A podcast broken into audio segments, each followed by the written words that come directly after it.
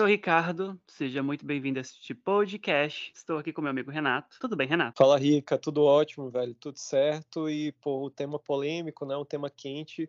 A pauta, inclusive, né? É literalmente coisa do, do dia, né? A ordem do dia. E aí, amigo, como é que você tá? Tudo certo? Fala aí. Ah, tá, tá tudo indo. Pra quem não me acompanha, quase perdi um dente que quebrou eu, quando eu comi um sorvete.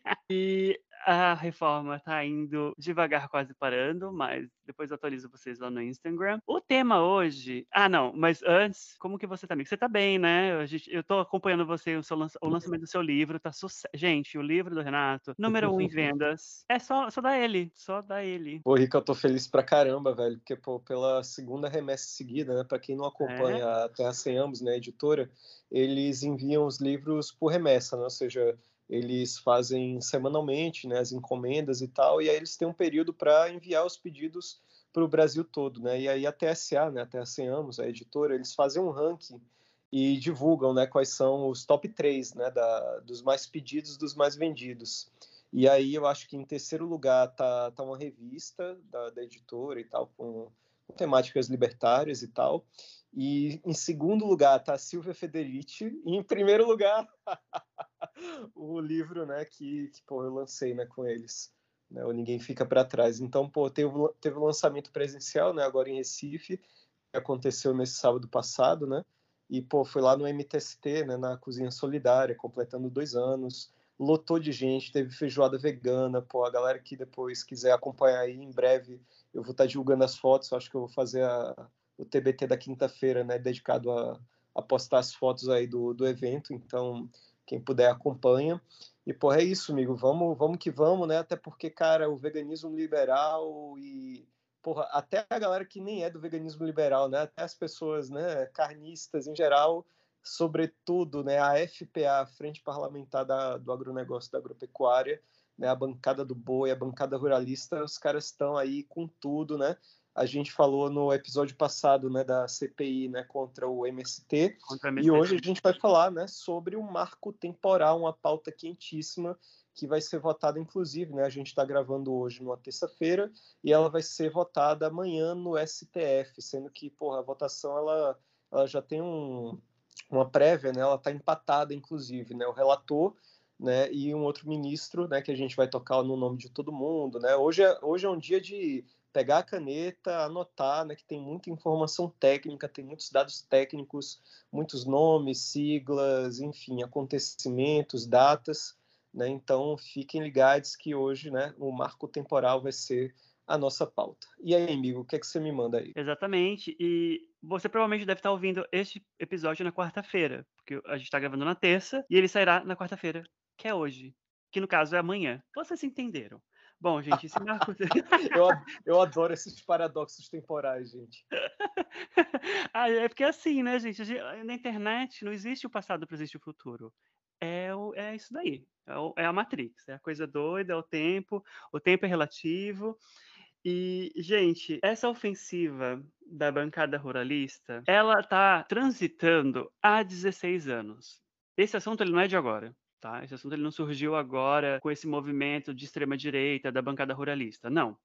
Ele acontece já há 16 anos, esse tema, né, dessa remarcação, dessa coisa de tirarem os povos indígenas das terras deles, na verdade, né? Porque assim, para vocês entenderem mais ou menos, porque eu sou uma pessoa que não sabe explicar muito bem, o Renato vai, provavelmente vai conseguir explicar melhor que eu, para vocês entenderem é que assim, os indígenas no Brasil, eles sempre se moveram pelo território brasileiro, justamente para fugirem de portugueses, jesuítas, uh, da pecuária, dos bandeirantes, de toda essa galera que queria dizimar eles e conseguiram boa parte do, do, dos povos, né, dos povos originários das, da galera. Então eles acabavam se mudando de regiões, de lugares, de estados para sobreviver, né? E, e nisso eles acabavam entrando em lugares que teoricamente não eram deles, muitas aspas aí, porque é, o Brasil é deles, né? Então, assim, eles acabavam fugindo para sobreviver e acabavam indo para outras terras. Então, o que quer dizer esse marco temporal? Que essas pessoas elas não podem reivindicar o espaço que era delas antes da Constituição de 88. É isso, né, amigo? Mais ou menos isso? Exato, né? Quem, quem basicamente toca, né? Em, bom, a gente sempre trabalha aqui com indicações de livro, e esse é um livro que eu já indiquei muito aqui, inclusive no podcast, que é o livro do Caio Pompeia, né? A formação política do agronegócio. Ele tem um capítulo todo dedicado a falar sobre a tese né, do marco temporal, né, que alguns chamam inclusive né, de tese de Copacabana, né, em referência ao julgamento do STF lá em 2009, né, da reserva indígena Raposa Serra do Sol, né, essa jurisprudência na época foi votada, o Gilmar Mendes na época ele ele fez um, uma piadinha super escrota dizendo é devia ter indígena em Copacabana também, né, não dá para ficar né reivindicando tudo e tal, porque realmente o Brasil é deles e tal, então a gente precisa chegar numa conciliação. Uhum. E rica, né, se a gente odeia uma palavra dentro da esquerda revolucionária é a palavra conciliação, né? Que em geral não concilia porra nenhuma, porque interesses radicalmente diferentes são inconciliáveis. Não dá para conciliar né, a ideologia e os objetivos né, dos ruralistas com os objetivos né, dos povos indígenas, que são uhum. apenas preservar a sua cultura, o seu patrimônio, sobreviver e ter direito à sua terra, que é um direito inalienável, inclusive previsto na própria Constituição, no artigo 231. Né? Então, bom, a origem, então, é essa tese de Copacabana, né, que foi a Raposa Serra do Sol, mas o Caio Pompeia, ele vai, porra, ele vai trabalhar isso minuciosamente e ele vai, inclusive, Rica, você tocou aí num assunto bem importante, você falou, pô, os indígenas, né, eles estão tentando é, sobreviver escapando desde a época da colonização de portugueses, de bandeirantes, né, de missionários, e também, né, a gente não pode esquecer a época, porra, sombria, né, da ditadura militar, Exato. onde a ditadura e o agronegócio eles estão literalmente ali naquele contexto quando a gente estuda, sobretudo geografia, né, da chamada Revolução Verde, que de verde não tinha nada porque era uma revolução agrícola para basicamente cultivar monocultura, né, com o uso indiscriminado de agrotóxicos, né, e além disso, é, o banimento, né, o genocídio sistemático, a expulsão desses povos indígenas desses territórios dos quais eles inclusive nem conseguiram retornar. Só para a galera ter uma noção, assim, fazer um comparativo muito, muito atual. Imagina, por exemplo, a guerra na Ucrânia, né? ou até mesmo a ocupação israelense na terra palestina. Imagina que você é um palestino ou um ucraniano, né, e você teve uma invasão de um inimigo, né, como a Rússia ou como Israel, né, e esse inimigo ele vence uma guerra, né, ele trava uma guerra, uma guerra bem desigual, por sinal, e ele expulsa o povo nativo de lá, né, ucranianos e palestinos. E esse povo, porra, fecha a casa com a chave e vai para outro canto, vai para a Polônia, né, ou vai para, sei lá, é, foge, literalmente, mas deixa a casa trancada, na esperança de um dia retornar. E aí, quando essa pessoa né, olha uma notícia de que a guerra chegou ao fim, né, o impasse chegou ao fim, ele vai dizer, ah, então o conflito terminou e está tudo né, conciliado, né, a palavra uhum. né, que a uhum. galera gosta de usar, está tudo certo. Só que não está tudo certo, porque quando ele volta já tem alguém ocupando lá, né, um colono, né, seja ele russo ou né, israelense, e esse colono vai dizer, não, velho, vocês fugiram, né? E o cara vai dizer, não, não fugi, foi uma guerra. Os povos indígenas são a, a mesma situação, gente. O, o, que tem contra os povos indígenas é uma verdadeira guerra, declarada e não declarada, implícita e explícita. Né? Ela está implícita na história, né? No, no, no, modo como o Estado brasileiro conduziu né? o tratamento desses povos, mas ele está explícito, velho, na, na própria violência que é o genocídio sistemático dos povos indígenas. Então, né, para a gente começar o debate, é bom, foi, foi maravilhoso, foi categórico e certeiro o seu comentário sobre a expulsão desses povos, né, antes mesmo da Constituição, porque quando a Constituição ela, ela entra em vigor né, em 88, 88 acaba virando o chamado o nome, né? Marco temporal, ou seja, os indígenas que estavam ali ocupando até 88, né, algumas terras, né, tinha que fazer tipo um raio-x, um retrato do Brasil, só que a maioria de, desses lugares que realmente são os seus territórios originários, como você mesmo falou, Rica, eles foram expulsos, eles foram literalmente tomados à força, né, pela grilagem, pelo próprio agronegócio, sobretudo, inclusive financiado, né, pelos Estados Unidos, que queria, né, investir aqui, né, na tecnologia agrícola, usando a ditadura militar. O Caio Pompeia, inclusive, explora muito bem esse livro, gente, sinceramente, é um dos melhores livros, um dos mais sobre a, a história do agronegócio brasileiro brasileiro, tá? Ele foi lançado pela editora Elefante, se chama A Formação Política do Agronegócio de Caio Pompeia. Palestinos teve a, a Nakba, né? Para quem não sabe, Sim. inclusive, gente, acompanhe, né, o Instagram da Juventude Sanaúde, né? E o Instagram da FEPAL, né, a Federação Árabe Palestina do Brasil.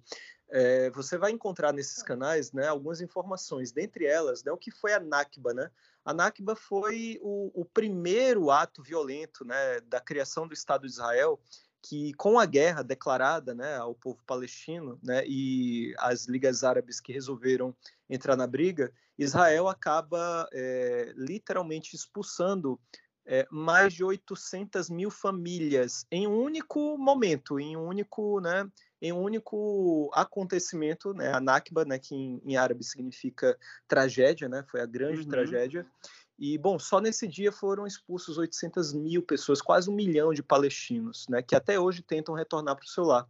Então, porra, o, o, o território indígena, ele foi um território ocupado colonizado. O Brasil é uma colônia.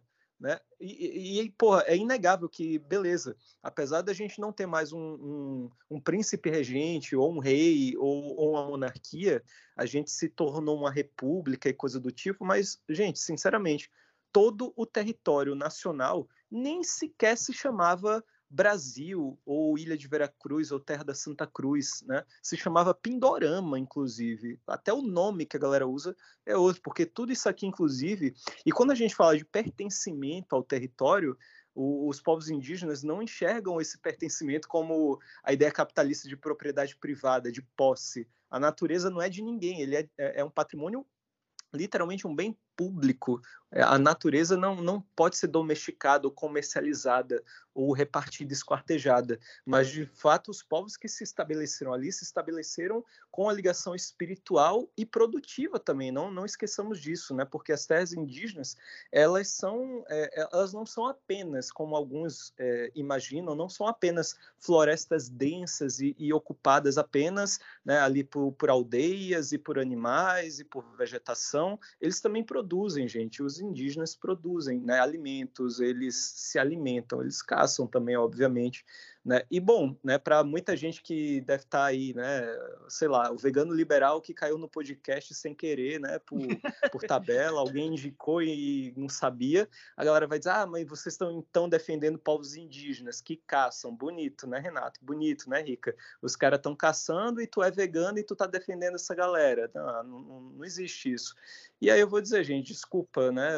Aliás, desculpa uma porra, né? O vegano liberal que tá ouvindo isso e achando que tá abalando né, porque defende multinacional, que inclusive devasta a natureza, mal sabem eles que os indígenas, mesmo caçando, né, apesar da sua alimentação ser, porra, majoritariamente de, né, de frutas, de vegetais, né, de legumes, né, de raízes, é, porra, a, a, caça ela não chega nem perto da devastação dessas mega empresas que têm linhas vegetais, né? Inclusive a SVB fez um pronunciamento ridículo usando Gary Francione, tá todo mundo sabendo, né? Ai, né? Enfim, sim. Horrível, né?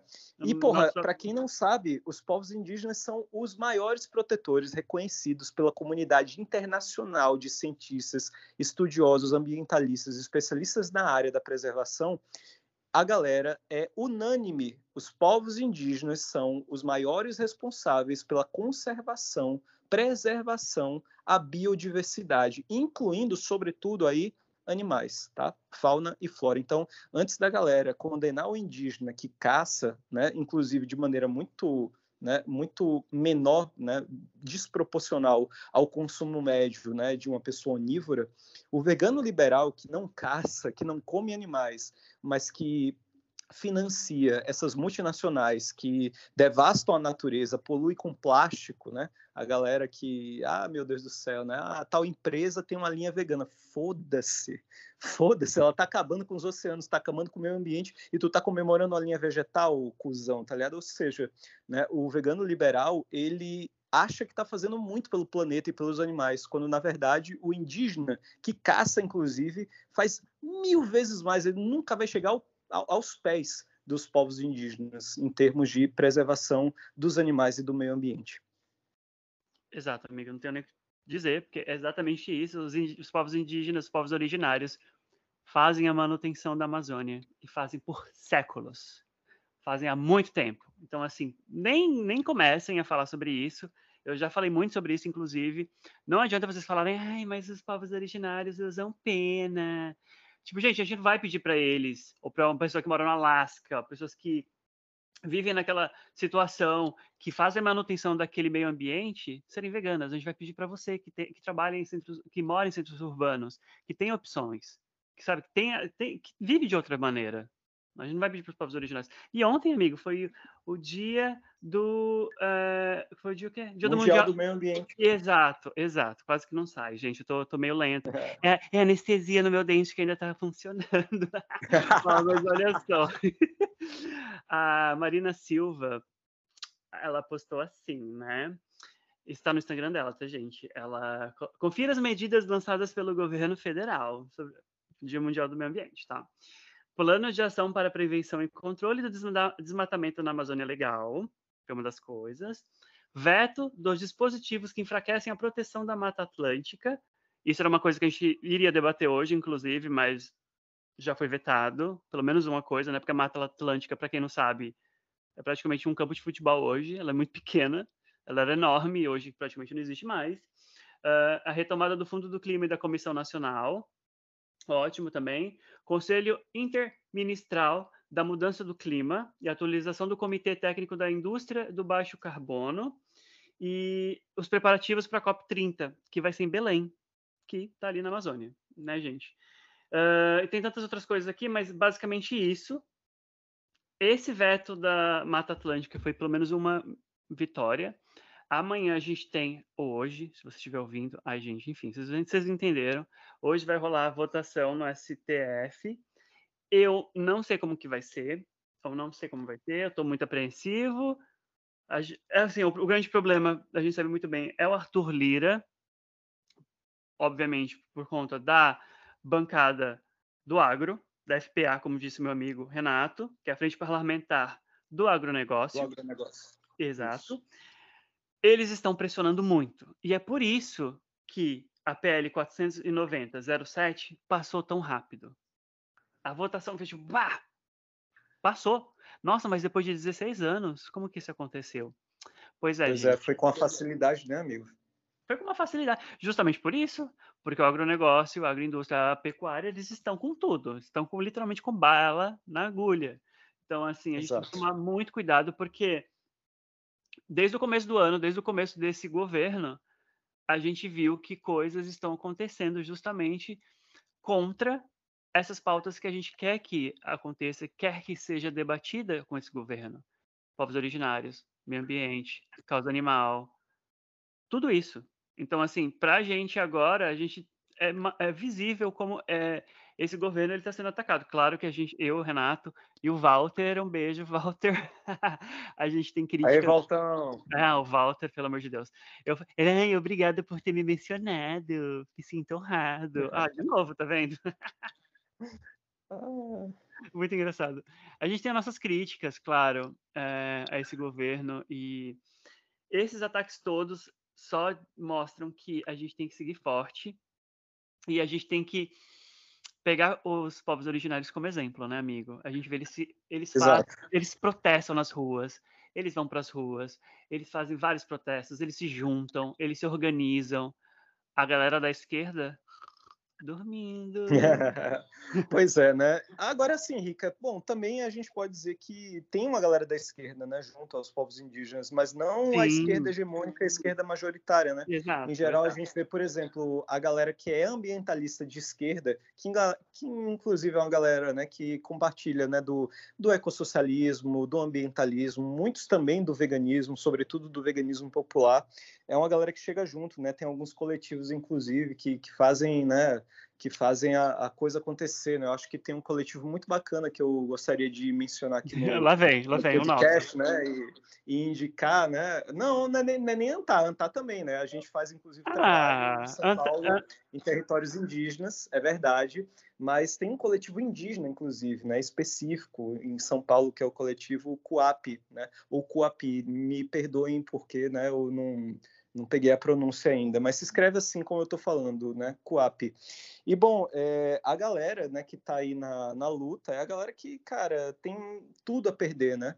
para o playboy liberal, o esquerdomacho, sei lá, privilegiado, ele olha assim, cara, não, o negócio é luta de classes, a esquerda é reformista e ninguém faz um trabalho sério. E aí eu pergunto para esse cara, né, para esse playboy, tipo, e você tá organizado onde? Tá fazendo o quê?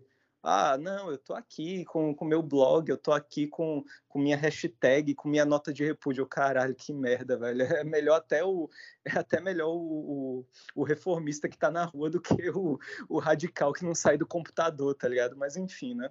É a crítica que a gente faz dessa galera, o puxão de orelha. E amigo, eu tava lembrando aqui, né, que você tava falando da votação no STF, né, que inclusive tá empatada em um a um é, um voto foi do próprio relator, né, o ministro Edson Fachin, uhum. e o uhum. outro voto, o voto a favor do marco temporal, o voto filho da mãe, foi né, do ministro Nunes Marques, né, para deixar aqui registrado nominalmente como votaram até agora. E, gente, quem quiser acompanhar com detalhes assim rigorosíssimos em termos de objetividade, em termos de clareza, em termos didáticos, todas essas informações que a gente está falando aqui no podcast, vocês podem ir direto no site da APIB, tá? que é a Articulação dos Povos Indígenas do Brasil.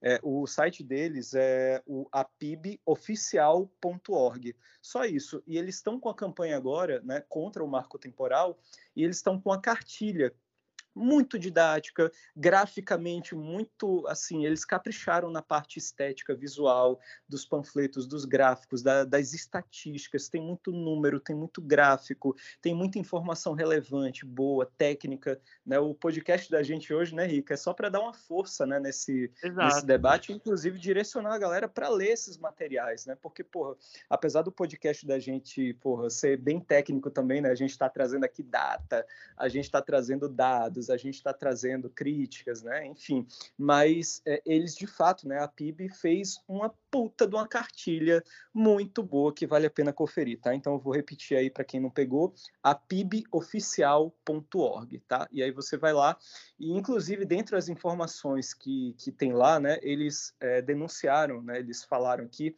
que o marco temporal coloca em risco 1.393 terras indígenas, né? As terras que a gente tem conhecimento.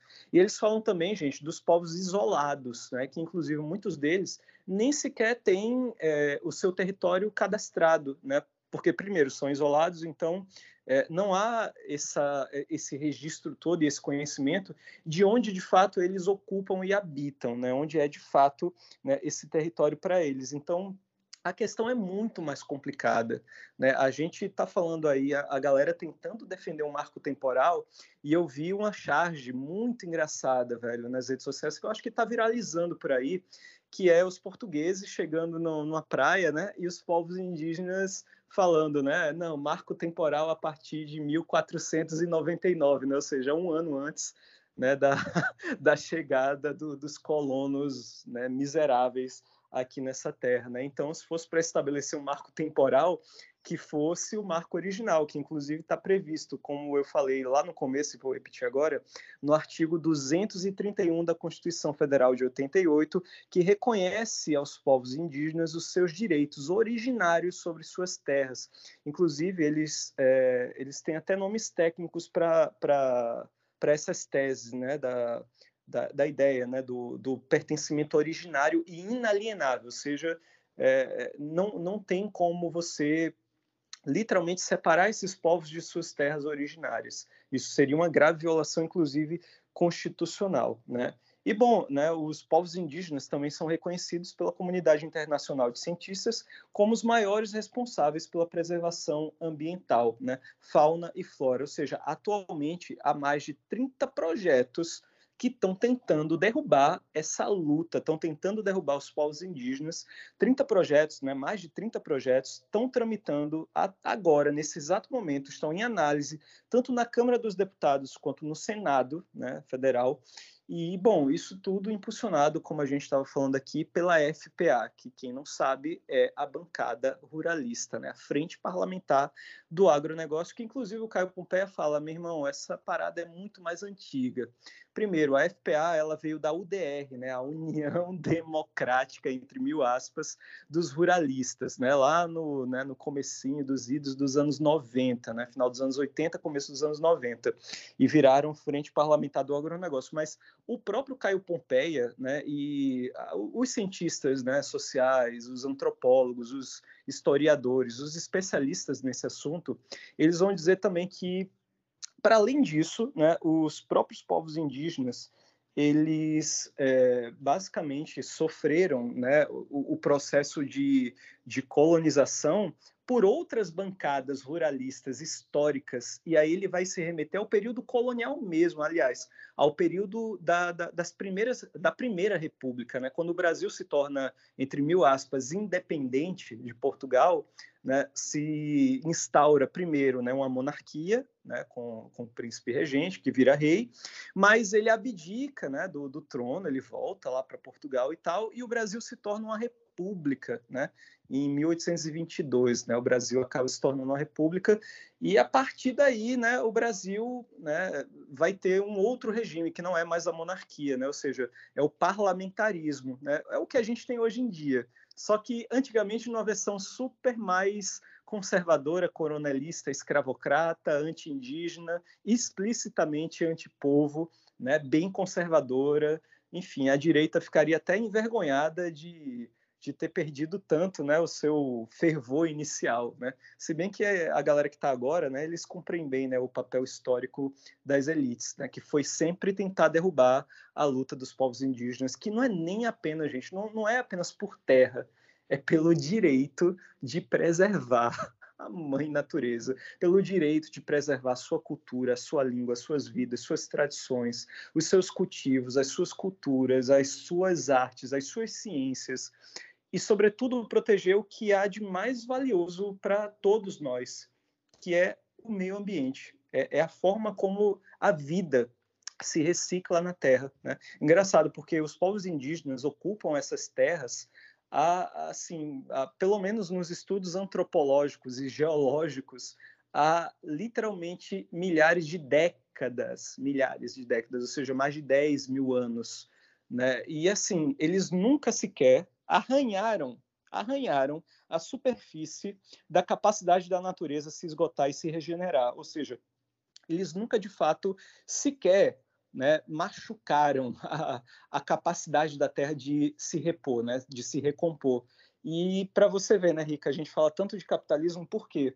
Porque até então, antes do capitalismo, né, as economias que haviam antes, elas não chegaram a, a, fazer esse estrago todo na natureza. Né? A partir do capitalismo, né, esses milênios todos, em apenas um, em um pouco mais de 300 anos, a gente já está falando que a gente não chega nem em 2050. A ONU já está dizendo aí que, porra, a gente não vai ter nem peixe no oceano daqui para 2050 e que se a gente não, não, não frear, não, não parar o, o efeito estufa, né, a gente não vai ter mais uma vida sustentável no planeta. Extinção em massa, nossa vida vai piorar, doenças vão surgir, novas pandemias, ou seja, inclusive, né, gente, para quem está esquecido, porque agora, né, graças a Deus teve vacina, todo mundo está bem, sem máscara, mas assim, eu acho que ninguém aqui quer voltar a usar máscara, né? Ninguém aqui quer ficar sufocado com a máscara com medo de pegar um vírus mortal, né? Então, assim, a pecuária né, é a que tem a maior potência no mundo de causar uma nova pandemia. Né? E, segundo os virologistas, não é se, mas quando. Né? O David Quammen, né, que escreveu um livro chamado Contágio, ele escreveu um livro dizendo: olha, a próxima pandemia não é uma questão de se vai haver, mas quando vai haver. E ele escreveu isso em 2012, né? A pandemia do coronavírus foi em 2019. Então, assim, eles ainda estão nessa, porque enquanto a gente não mudar o modelo de agronegócio capitalista, né, a gente vai continuar a estar tá sujeito a isso, a devastação da natureza e a incidência de pandemias. Né? Inclusive, tem um outro camarada, o Rob Wallace, né, que escreve um livro também que se chama Pandemia e Agronegócio, vê? Né, que, que, que, foda o título, e ele vai colocar lá né, o subtítulo Doenças Infecciosas e o Capitalismo né, e a Ciência. Bom, é mais ou menos esse o subtítulo, né? eu, não, não estou totalmente preciso no subtítulo, mas o título do livro é esse: Pandemia e Agronegócio. Né? Fica aí de novo, mais aí duas indicações: David Quammen, Contágio, né? e Pandemia e Agronegócio, né? do Rob Wallace. Renato, sempre com ótimas indicações. E, amigo, só para finalizar também, e para dizer para as pessoas em relação a se organizar e lutar com os povos originários, o, a, o coletivo que eu e Renato fazemos parte, que é, que é o Antar, eles tiveram na na aldeia do Jaraguá. Eu morava pertinho da aldeia do Jaraguá. Eu ia lá sempre, inclusive, tá? É, eles tiveram num ato contra, né, a, o marco temporal e amanhã vai ter um ato também na escadaria do Teatro Municipal em São Paulo. Se você for de outra cidade, procure que provavelmente vai ter algum ato onde você mora.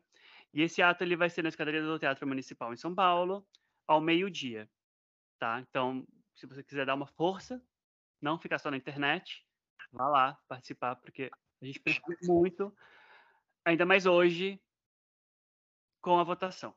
Então, assim, a gente tem que se mobilizar, a gente tem que se unir com os povos originários, porque não adianta só colocar hashtag PL não, sabe, só essas hashtags aí, porque não vai adiantar. Gente, não adianta. A gente tem que ir para as ruas, infelizmente. Eu não, eu não posso, eu para as ruas sozinho aqui, mas assim, se você estiver no Brasil, estiver numa, numa cidade onde tem essa movimentação, vá, porque a gente tem que se mobilizar e tem que fazer parte desses movimentos, porque tenho certeza que não será a primeira nem a última que vão tentar atingir este governo que tá mais, tem mais inclusão, tem mais diversidade, porém vai ter gente que vai tentar fazer de tudo para barrar projetos e para barrar tudo que for de bom, não só para a gente, como povos originários, como, como o meio ambiente e os animais, né, amigo? Perfeito, Rica. E bom, é isso. Acompanhe, né? Tá, acompanhe aqui o podcast, né? O, acompanhe aí a página do Rica, né? Bom, e também, né? Só para falar mais uma vez, né? O a APIB, né? Que é a Articulação dos Povos Indígenas, eles estão inclusive com o calendário de lutas. Né? Então, eles estão divulgando né, os atos que estão acontecendo nacionalmente, estão divulgando datas, é, acho que também estão divulgando os locais. Então, acompanhe a página deles, o site, né, acompanhe no Instagram também. É muito fácil. A PIB, né, Articulação dos Povos Indígenas né, do Brasil. E bom, Rick, é isso, velho. Fogo, fogo no parquinho, né? Assim, né? A gente fala, né? E, e, Floresta pedir... em pé, fascismo no chão. E não vai pedir para as pessoas te seguirem, não, nem comprar o seu livro? Tem que falar. Oh, sim, lógico. Cadê o marqueteiro? Velho, segue aí, arroba, né? Pois é, o arroba Renato Libardi e o meu livro tá aí. Se você é daqui de Pernambuco, compra direto comigo. Se você é de qualquer outro lugar fora de Pernambuco, a dica que eu dou é comprar direto com a editora, né? A Terra Sem Amos, o frete é grátis para o Brasil inteiro, R$ reais. O livro fala justamente sobre a esquerda precisar né, se aliar ao veganismo e vice-versa, né? A gente está falando aí também dos povos originários, né, dos povos indígenas hoje, e o livro tem um capítulo dedicado, né, a falar do agronegócio, da violência que esses povos sofrem, né? Então, bom, se você está afim de se informar um pouco mais, de se inteirar, né, de ter mais informação técnica, chega junto, né, compra o livro. Né? Se você realmente, sei lá, fizer muita questão como o Walter, né, de ter uma dedicatória, o livro assinado, pô, eu vou tentar fazer de uma vez só uma remessa aí para para muita gente, só que eu não posso prometer o frete grátis, né, gente? Porque, porra, né, é aquela coisa, a gente é, é só pobre Prime, né? Quem vê close não vê corre, né? Então, Exatamente. vai rolar um frete, né? Eu não sou editora, né? Não tenho não tem essas malícias aí de, de frete de frete grátis. Mas é isso, Rica, eu, eu sugiro para a galera, né, tipo, a bunda do sofá, se articular, ver quem são né, os grupos locais na sua cidade, né, no, no, seu estado, às vezes é numa cidade vizinha, e você acompanha né, pelo, pelo portal lá da, da PIB, tá bom? Que é apiboficial.org ou na, nas redes sociais, né, o arroba apib, né, que aí você vai ter lá toda a informação, vai ter os calendários, e é isso, velho, floresta de pé, fascismo no chão, como diria o saudoso rapper Sabotagem, né? Unido a gente fica em pé, dividido a gente cai, meu irmão. Então vamos se unir, né? Porque como eu falei agora, floresta de pé, fascismo no chão, fogo na burguesia, não em árvore. É isso, gente. Que maravilha, amigo. Muito obrigado pela sua participação comigo aqui sempre. Toda semana estamos aqui. Se você quiser mandar um pix, um presente para mim, um presente para o Renato. Se você quiser fazer uma parceria com este podcast, para a gente fazer o quê? Comprar um microfone melhor, para a gente ter estrutura, né, gente? Porque a gente também quer o quê? A gente quer crescer. A gente quer que essas informações cheguem para o Brasil todo até mesmo para Portugal. uh, a louca. Até para os colonos safados. Né? Até para eles, sabe? A gente quer também. Não, mas tem uma galera vegana de lá que, que são bem legais, tá, gente? Desculpa. Foi tem, uma tem uma galera legal. E a outra, né? Existe a classe trabalhadora portuguesa. Exato, né? Todo português é, é um racista, elitista, colono miserável, né? Enfim, é, é a União Internacional que faz a força. Exato.